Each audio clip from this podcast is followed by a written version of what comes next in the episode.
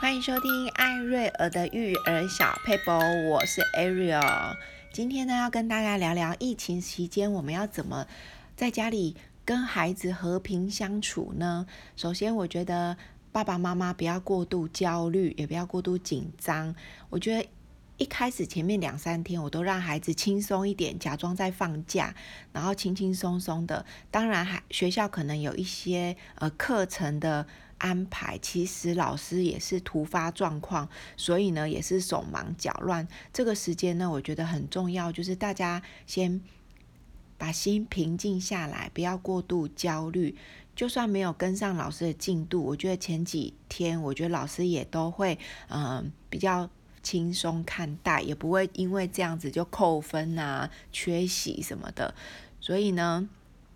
前几天我跟孩子都是轻轻松松的，然后呢，让他们做他们想做的事情，然后放松一下，然后时间让慢慢过这个一整天的时间，不要过度焦虑。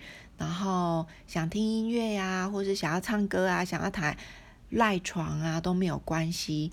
那慢慢的呢，他们已经放了两三天，觉得诶有精神了，然后也呃。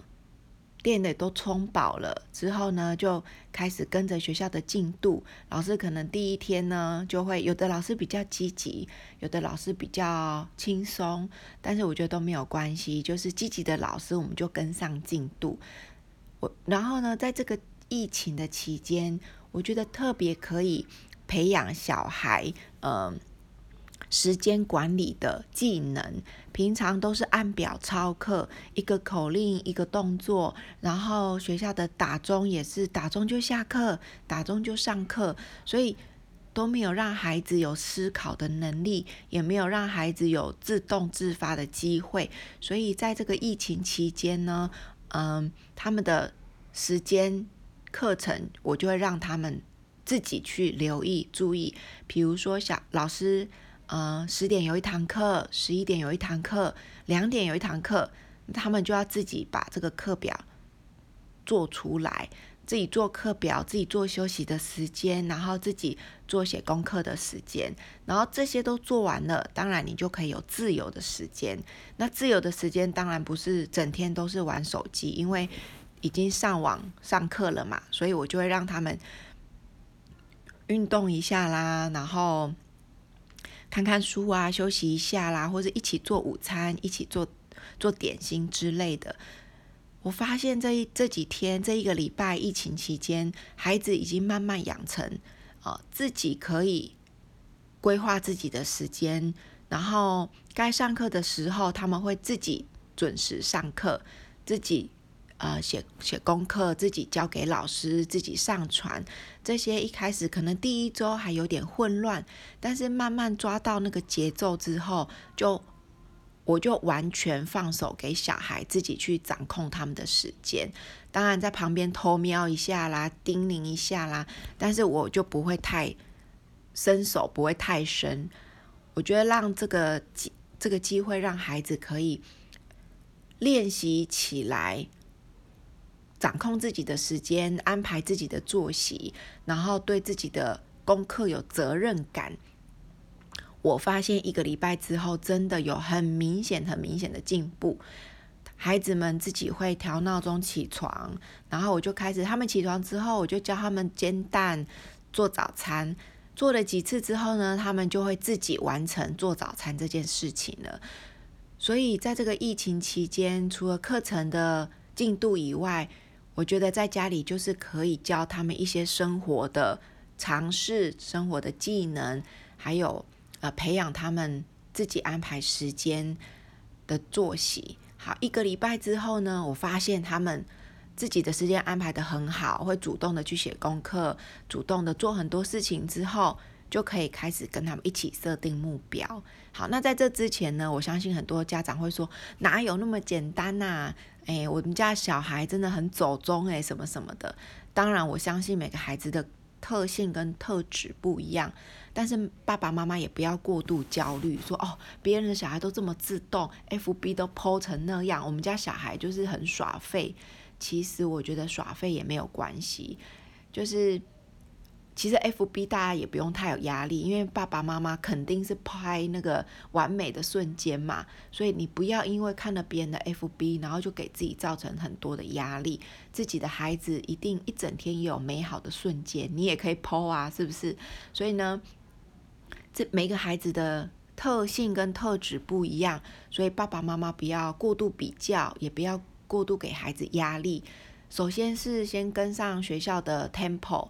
有上线，然后有跟上进度，接下来的时间呢，很自由，就可以一天学一个东西也很好，好，一天呃安排一件好的事情，对的事情，主动做一件好的事情也很好，因为时间真的有点漫长，所以可能到暑假都还是在家里封锁在家里，所以呢，慢慢培养孩子的一些美好的特质，一个礼拜培养一样。诶，我觉得就很棒啦。比如说，这个礼拜我们就培养自己可以做早餐，然后把做早餐完成。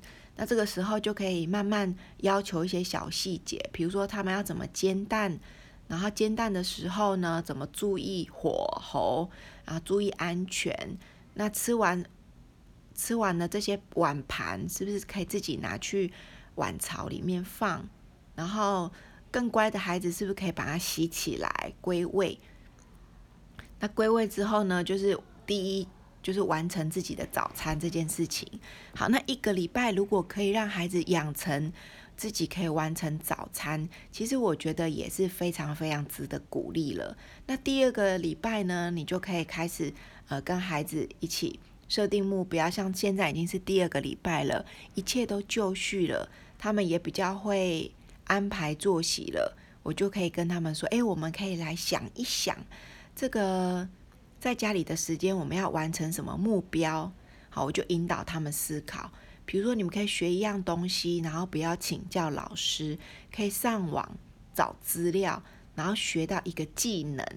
好，那你们可以想一想，比如说，诶，钢琴也可以上网学呀，嗯，口琴也可以上网学。你想要学什么呢？都可以。”呃，练习上网不一定是重点，上网是找一些方法，正确的方法。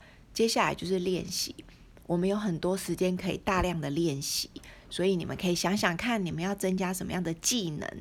好，那前几天我儿子就说：“好，我想了一想，觉得我想要来练我的打字能力。”好，我就跟他说：“是不错啦，但是打字能力。”因为你打字是用电脑打字，所以有可能也是会让你的眼睛产生蓝光跟压力，所以可能会吃掉你上网自由上网的时间哦。然后他就说 OK，没问题，这样子。所以就是跟他们沟通。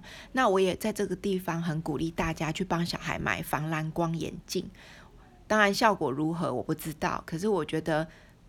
应该是有它的效果，而且不贵，大概两三百块就有小孩小孩专用的防蓝光眼镜，然后有些也是有认证的，便宜的两三百，贵的也有六百九百的，德国的也有台湾的，我觉得应该都有它的效果。戴上去之后，让孩子长时间看呃电脑，就比较至少多一层保护。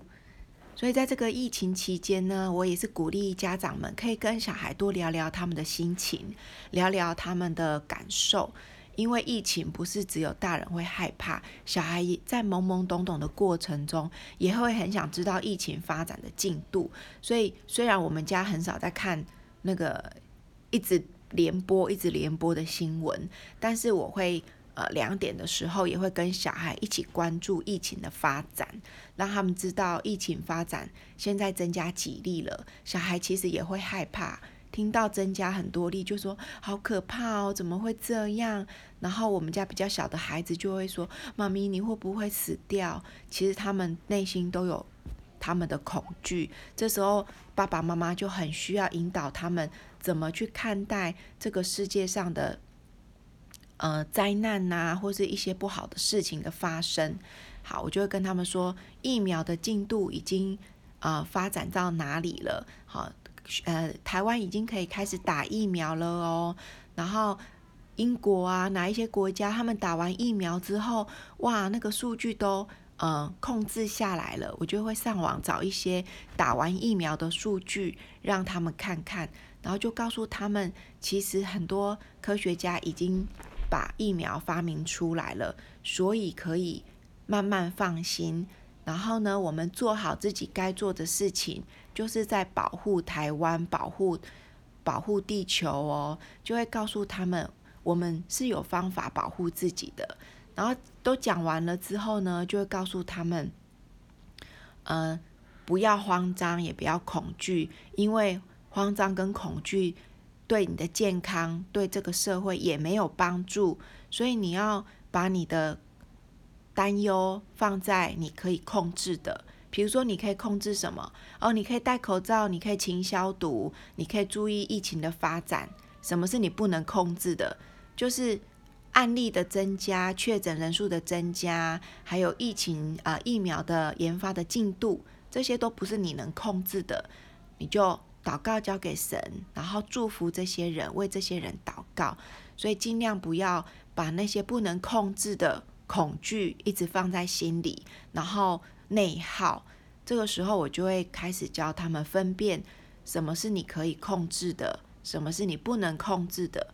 那你可以控制的，我们就努力去做好自己该做的；你不能控制的，就交给政府、交给国家、交给大人去烦恼、去努力。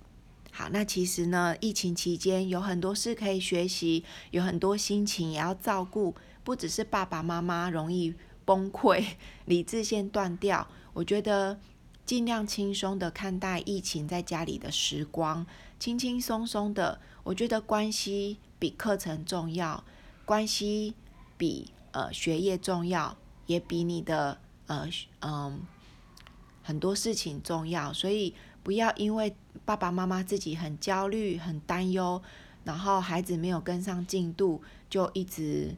呃，疯狂的理智线断掉，我相信是会有情绪，但是这个时候爸爸妈妈要展现出控制情绪的能力，顺便让孩子学习遇到遇到事情，我们就是理性，然后正向、喜乐的面对它，不要紧张，不要恐慌，不要呃情绪爆炸。所以爸爸妈妈这时候。